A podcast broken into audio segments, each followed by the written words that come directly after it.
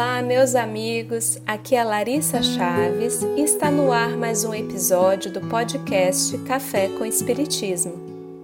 No episódio de hoje, compartilharemos alguns trechos de uma história real muito instrutiva, narrada por Ivone Pereira no livro A Luz do Consolador, sobre um estranho caso de obsessão, do qual ela mesma foi testemunha relata Ivone.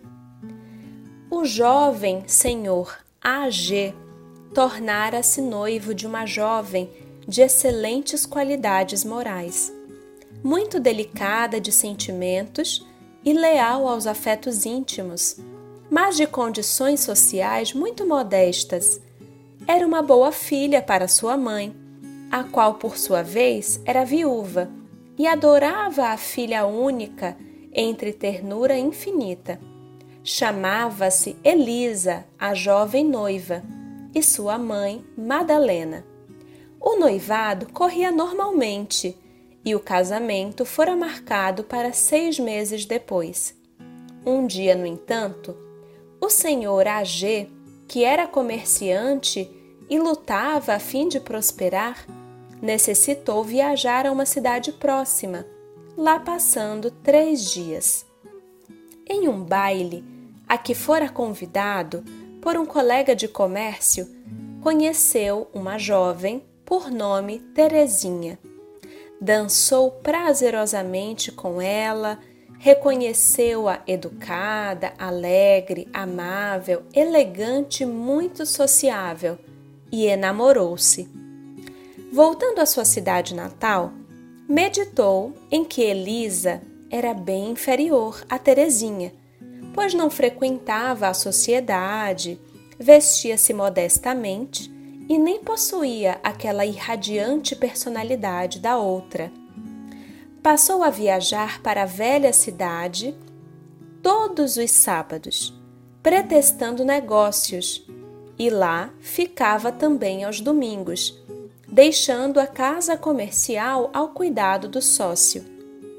Mas não confessava a Terezinha que era comprometido em sua cidade natal e nem rompia o noivado com Elisa. Faltava-lhe coragem para esclarecer a ambas a própria situação. Chegara, no entanto, a época indicada para o consórcio com Elisa. Mas a G desculpou-se e pedira mais dois meses de espera. Até que, de uma das visitas, o senhor AG voltou casado com a graciosa Terezinha, sem jamais haver desfeito o noivado com Elisa.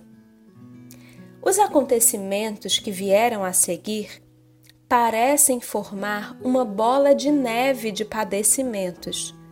A jovem Elisa ao saber pelos amigos que seu noivo havia casado com outra moça e iria morar com ela na cidade, sucumbiu de desgosto, adoeceu e logo veio a falecer nos braços da mãe, Madalena.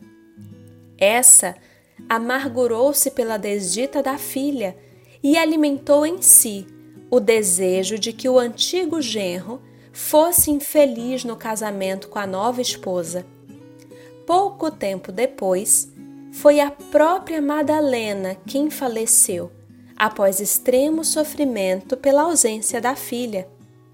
O casal, que parecia tão feliz inicialmente, começou a enfrentar conflitos constantes, posto que a alegre Terezinha começou a beber todos os dias, até ficar totalmente embriagada expondo-se a situações embaraçosas e deixando de cuidar dos filhos.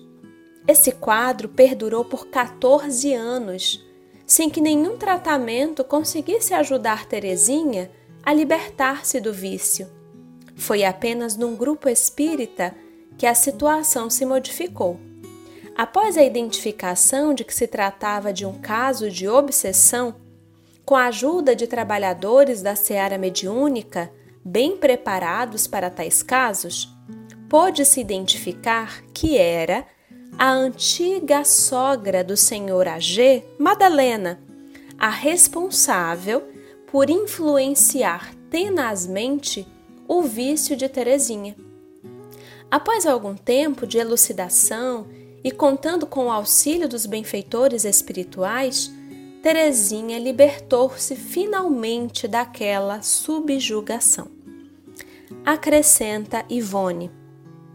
Mas perguntará o leitor: por que o espírito Madalena não obsidiou antes a G, que foi o traidor de Elisa, e não Teresinha, que ignorava o compromisso por ele mantido com aquela? E nós ousamos confessar que não sabemos.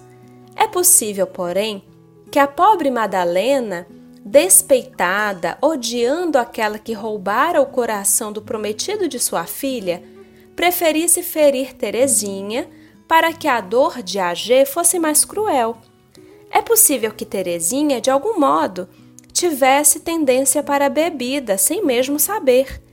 E certamente, se esta foi realmente inocente da ação reprovável de AG, devia por alguma remota falta à lei de Deus e por isso teria mais possibilidade de dar passividade a um obsessor, por ser com certeza frágil, além de ser médium, assim espiando um erro do passado, enquanto o marido espiava o crime cometido no presente.